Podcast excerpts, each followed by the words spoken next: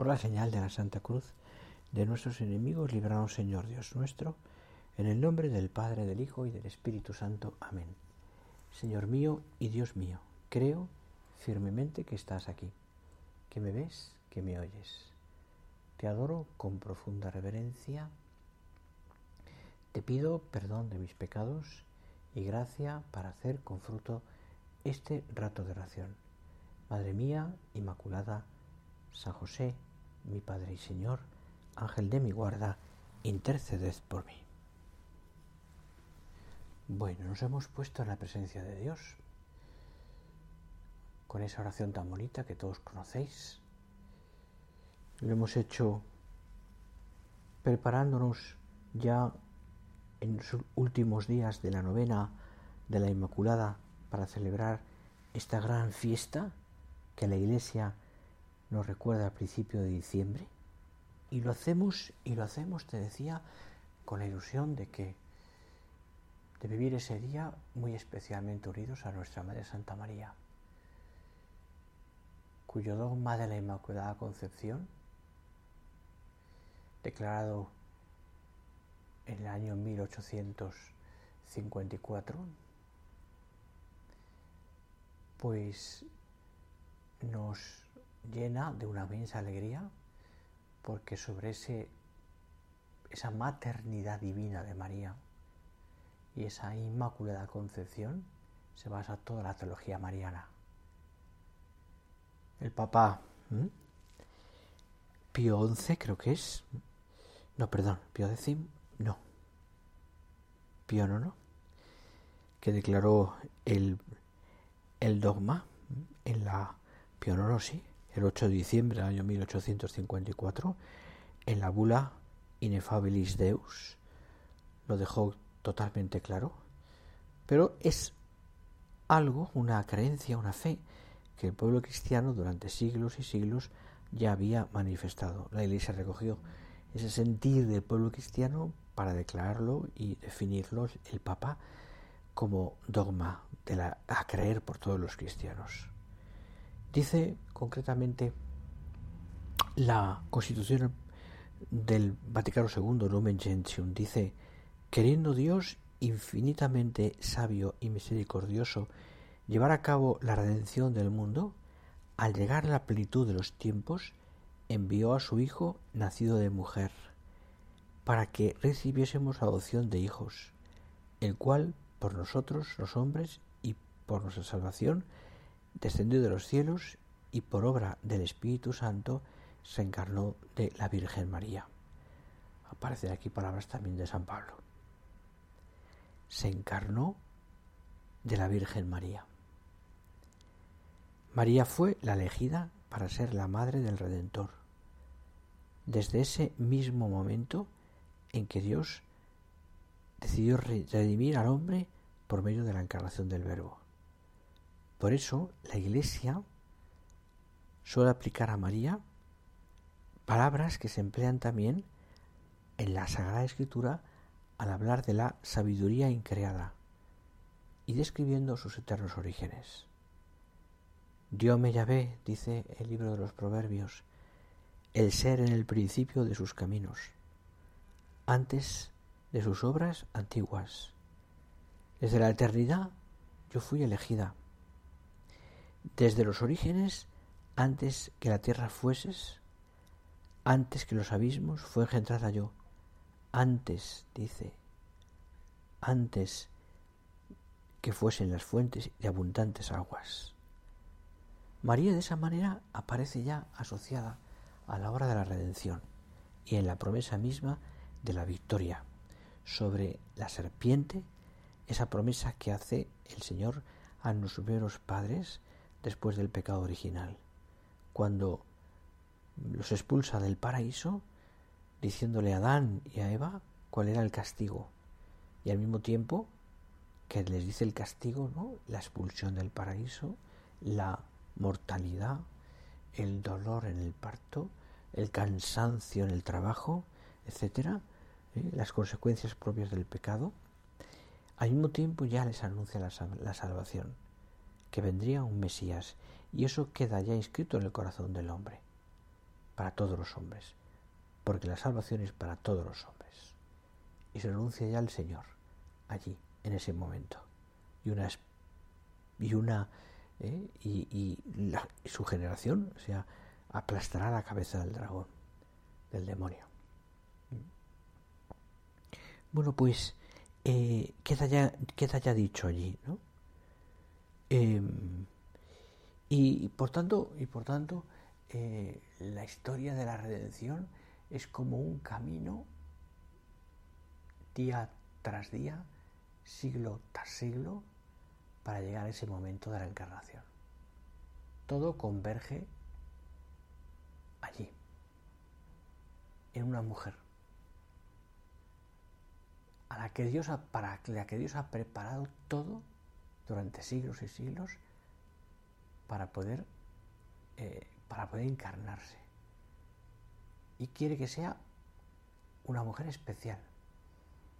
No tanto porque fuera distinta, porque era una más, sino porque le dio el privilegio de no tener pecado. Inmaculada Concepción, purísima, decimos también en, la, en esta tierra. Dios omnipotente, todopoderoso, sapientísimo, tenía que escoger a su madre, ¿es verdad? ¿Mm? Tenía que escoger a su madre. Tú, dice San José María, ¿qué hubieras hecho si hubieras tenido que escogerla? Creo que tú y yo hubiésemos cogido la que tenemos, es verdad, llenándola de todas las gracias. Eso hizo Dios. Por eso después de la Santísima Trinidad está María. Los teólogos hacen un razonamiento lógico de ese cúmulo de gracias, de ese no estar sujeta a Satanás. Convenía, dicen, Dios lo podía, luego lo hizo. Esa es la gran prueba. La prueba más clara de que rodeó a Dios, de que rodeó Dios a su madre de todos los privilegios de este primer instante. Así es, esa es la prueba. Convenía, convenía, Dios podía hacerlo, luego lo hizo.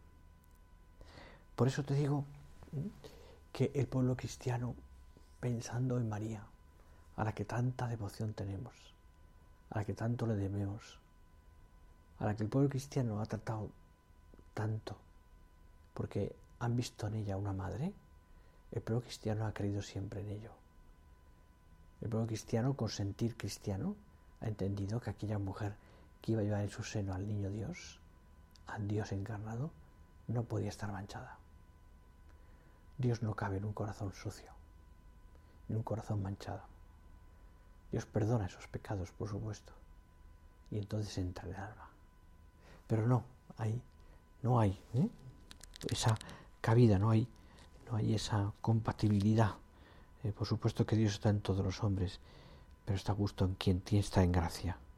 El pueblo cristiano, mucho antes de su definición del dogma, creyó ya esta verdad de fe. María es toda hermosa. Por eso la saludamos. Dios te salve María, llena eres de gracia. Nada manchado hay en ella. Es ella el esplendor de la luz eterna el espejo sin mancha del actuar de Dios, imagen de la bondad de Dios. Por eso, más que ella, solo Dios. Solo Dios. Hay una, un relato muy, bonito, ¿no? que nos da también la luz sobre este misterio. Y el relato es concretamente la aparición de Lourdes. Aquella aparición eh, en febrero del año 1858 cuatro años después de que Pío IX declara el dogma, y en concreto, y en concreto la aparición, que fue varias veces, en la aparición de marzo de aquel año, en ese mes, el, sacerdote de, de Lourdes le había dicho a Bernadette, estaba todo el mundo conmovido con esas apariciones, y de hecho ya en cada aparición iba mucha más gente, pues le pregunta, le dice a Bernadette que era una, una niña buena, muy buena, pobre, muy pobre y, poco culta, por no decir, no, no sabía leer ni escribir. Pues le dice que, que le pregunte a la señora a la que está viendo, ¿cuál es su nombre? Ten en cuenta que Llevábamos cuatro años después del, doma. Y cuando Bernardé se dirige a la Virgen, a aquella señora tan bella, y le pregunta ¿eh? que le diga cuál es su nombre, la Virgen le dice, yo soy la Inmaculada Concepción. Y sin pensarlo dos veces, Bernardé sale corriendo y va a ver el párroco, lo busca y al final lo encuentra y le dice, me ha dicho su nombre. Ella dice que es la Inmaculada Concepción. Se lo dice en patois, en su, en su lengua, en patois se quedó estupefacto el párroco, porque entendió entonces la realidad de estas apariciones, porque era imposible que aquella niña analfabeta pudiera decir ese nombre, esa palabra, y entendiera qué significaba. Era imposible. Dogma que estaba todavía extendiéndose su conocimiento a lo largo de los, la gente, ¿no? Pues estamos en el año 1858 no teníamos los medios de comunicación que tenemos ahora. Pero era imposible que ella se inventara ese nombre. Entiende que la Virgen le ha hablado. Soy la Inmaculada Concepción. Y ahí está, venerada en Lourdes, donde te recomiendo que cuando puedas, si puedes, vaya.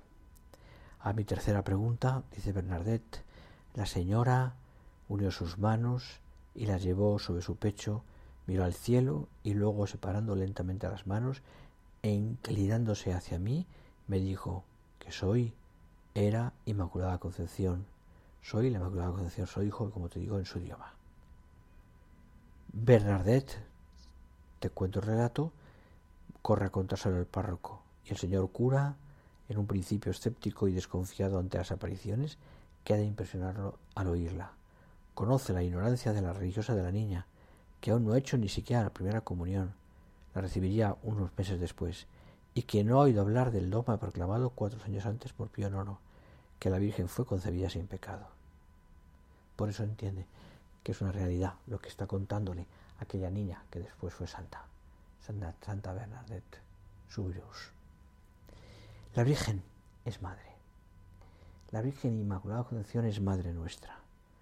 Hay un paralelismo clarísimo entre Eva y María, que está recogido por los padres de la Iglesia y también resumido en el Catecismo de Trento. Dice así que Eva, por dar crédito a la serpiente, comunicó al, al, género humano el pecado. Esta es la idea más o menos. Y María, por haber creído en el ángel, hizo que la bondad de Dios viniese a los hombres la bendición y la vida. Por causa de Eva, fuimos esclavizados por el pecado. Por medio de María hemos nacido a la gracia. La purísima concepción, dice, al haber sido perseverada inmune de toda mancha de pecado original, permanece ante Dios y también ante la belleza, perdón, ante la humanidad entera como signo inmutable de la inviolable de la elección por parte de Dios. Por eso María es esperanza de nuestra, de nuestra vida. Mira, es verdad, ¿no? Porque en María contemplamos sobre todo la belleza de una vida sin mancha, entregada a Dios. La belleza de una vida sin mancha, entregada a Dios. Ojalá mi vida sea una vida, tenga esa belleza de una vida entregada sin mancha. Pero sí que es verdad que me reconozco pecador, y muy pecador y tengo que pedir muchas veces al perdón al Señor. Pero ojalá mi vida fuera una vida bellísima sin mancha, entregada a Dios. En María resplandece la santidad de la Iglesia, que quiere para todos sus hijos. Y en ella recobramos el ánimo cuando el pecado introduce en nuestra alma la tristeza. En ella reconocemos que es Dios quien me salva, inspirando, sosteniendo y acompañando a mis vidas. En ella encuentra el niño la protección materna. En ella encuentra el joven el modelo de una pureza que abre al amor verdadera. En ella encuentra el esposo el refugio y el modelo para hacer de su unión una comunidad de vida y de amor. En ella encuentra las consagradas la señal cierta de un, de, por uno prometido ya en esta vida a todo el que tenga el corazón indiviso para el Señor. En ella encontramos todos el signo luminoso de nuestra esperanza.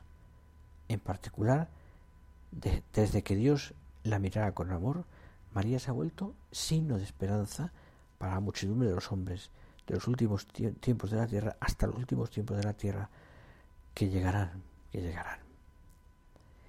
Bueno, pues pensemos esto, María como madre, como madre, que nos enseña tantas cosas, que nos manifiesta de esta manera ¿eh? como es ella. Hay unas palabras también, ¿eh? un, digamos, un título que se le da a la Virgen y que, pues no sé si dentro de los años será como dogma o no, no lo sé, porque eso es muy complicado. Pero se le da a la Virgen y que es omnipotencia suplicante. Todo lo puede, todo lo puede. Dios no puede negar o no quiere negar nada a su madre tan buena. Tú, muchos de vosotros sois madres, padres, abuelos, también abuelas. Y experimentáis en vosotros el cariño de decir, ¿cómo procuráis no negarle nada a un hijo? Evidentemente cosas buenas.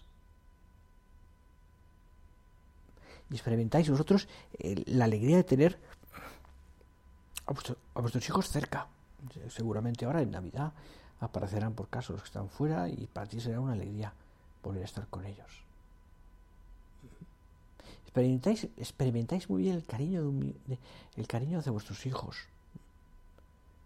Y si quieres, podemos decir que te empeñas en darles todo lo que necesitan y todo lo que les conviene. Todo. No, un hijo no es un ser indiferente. Por, muy eh, apartado de Dios que está. No, un hijo es un hijo. Y por tanto, el cariño que tienes a tu hijo, a los hijos de tu hijo, es inmenso. Pues imagínate el de la Virgen hacia todos nosotros. El cariño que nos tiene, como madre. Y además, en ese sentido, como su corazón está limpio, es purificado, es puro, el cariño lo siente como más fuerte. No hay ninguna mancha de eh, rencor, de eh, malcrencia, eh, de división. De... María no. María no. Porque todo eso es consecuencia del pecado. Y María no tenía pecado. Ni lo tiene ni lo tendrá. No, entiéndeme. Vamos en presente. Vamos en presente. Octava de la Inmaculada Concepción, año 31.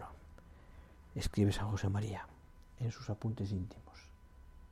En la tarde de ayer, a las tres, cuando me dirigí al colegio de Santa Isabel a confesar a las niñas, en Atocha, por la, por la acera de San Carlos, esquina casi de Santa Inés, calle Santa Inés, tres hombres jóvenes más de treinta años se cruzaron conmigo.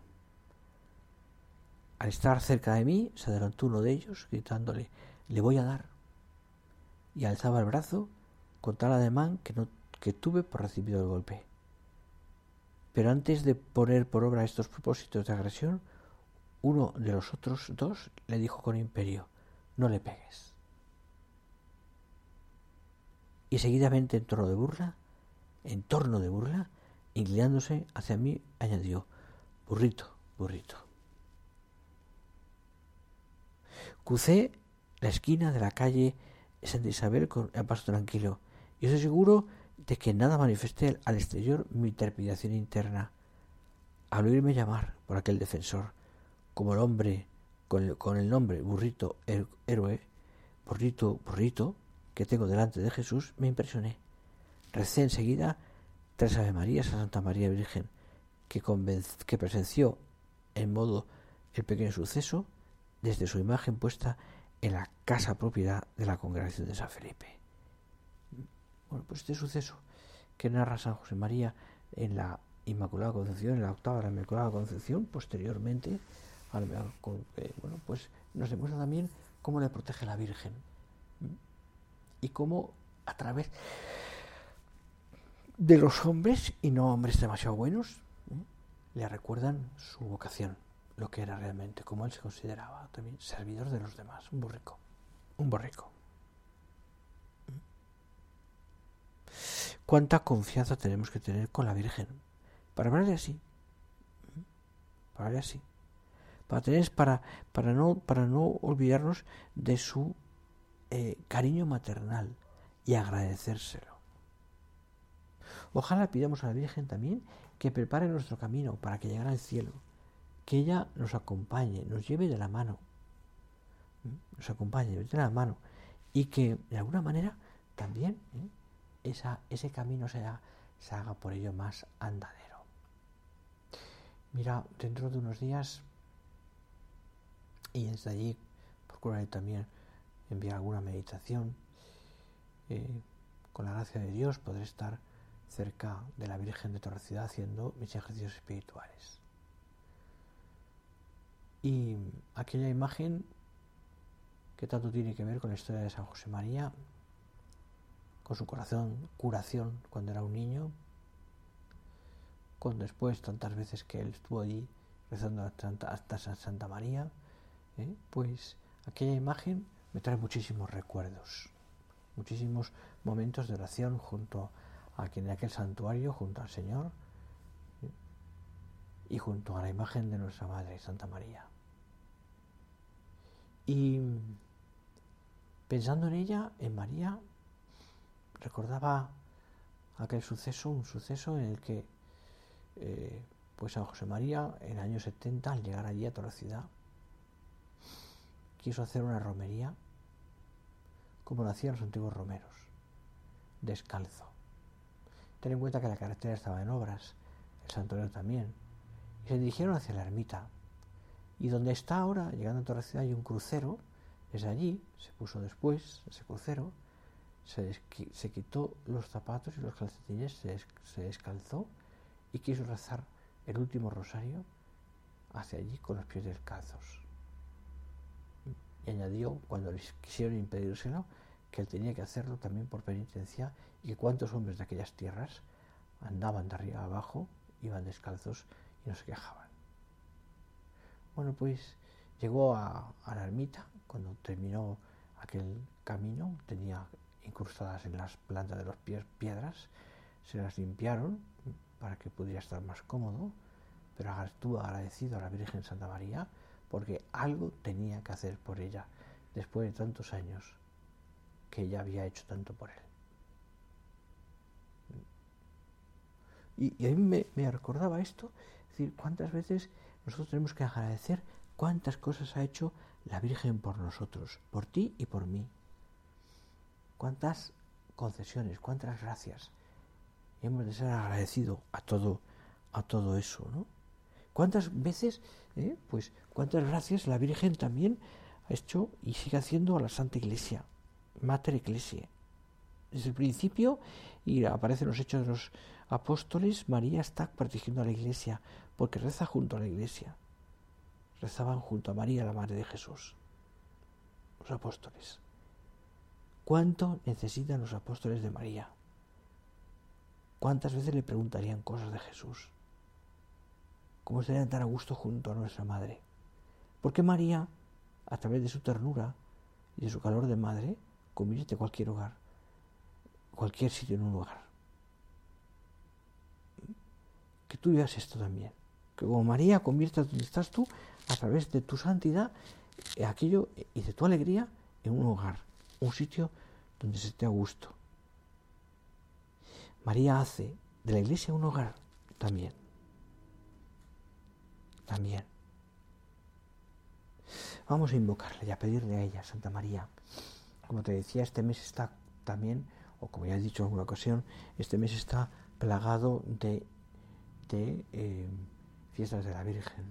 La Inmaculada, después Loreto, la Guadalupe, tan bonita, la Virgen de la Esperanza, etcétera, ¿no? La maternidad divina, después, ya el día 1 de enero, tantas cosas. Pues ¿eh? vamos a pedirle a la Virgen que ella interceda por nosotros, que estos días de Adviento, ya terminada la novena de la Inmaculada, nos sirvan durante estos días para tratar a María y pedirle tantas cosas buenas que necesitamos. A ella se lo pedimos. A ella que es madre, perdón, hija de Dios Espíritu Santo, de Dios Padre, madre de Dios Hijo y esposa de Dios Espíritu Santo y templo y sagrario de la Santísima Trinidad. Más que ella, solo Dios. Más que ella, solo Dios. Un recuerdo con cariño. El día que, yo creo que fue en el primer viaje, que el Papa San Juan Pablo I, II, hizo a Zaragoza. Si no recuerdo mal, fue en el 82, en aquel año, ¿eh? en el que viaja, ya había el año anterior sufrido el atentado y no estaba recuperado del todo, pero ahí estuvo. Un viaje larguísimo por toda España. Y me cuentan, me contaron los que allí estaban junto a él, al entrar en la Santa Capilla del Pilar y ver aquella imagen pequeñita de la Virgen, tan bonita, dirigiéndose a la Virgen, el Papa dijo aquello de qué pequeña y cuánto puede. Qué pequeña y cuánto puede. Bueno, María, desde la humildad de su sierva, cuánto puede. Desde esa pequeñez suya, poquedad suya, cuánto puede. La llamarán bien todas, todas las generaciones. Hace tanto bien. Por eso tenemos que ser tan marianos, tan hijos de la Virgen. Por eso después de estos días de novena inmaculado en que hemos ido recordando cosas de la vida de nuestra madre, la humildad, la esperanza, el apostolado, la vocación, tantas cosas. ¿Cuánto puedes, madre? A ella le pedimos tantas cosas. Bueno, pues terminamos ya nuestra oración así. Y lo hacemos dirigiéndonos al Señor otra vez. Y a través de, y a través de María nos acercamos también al Señor para pedirle que cambie nuestra vida, que nos ayude, que remueva nuestros corazones para que seamos siempre, vivamos siempre en gracia de Dios, para que no haya nada en mi corazón que te, me separe de ti, Señor. Te doy gracias, Dios mío, por los buenos propósitos, afectos, inspiraciones que me has comunicado en esta meditación. Te pido ayuda para ponerlos por obra.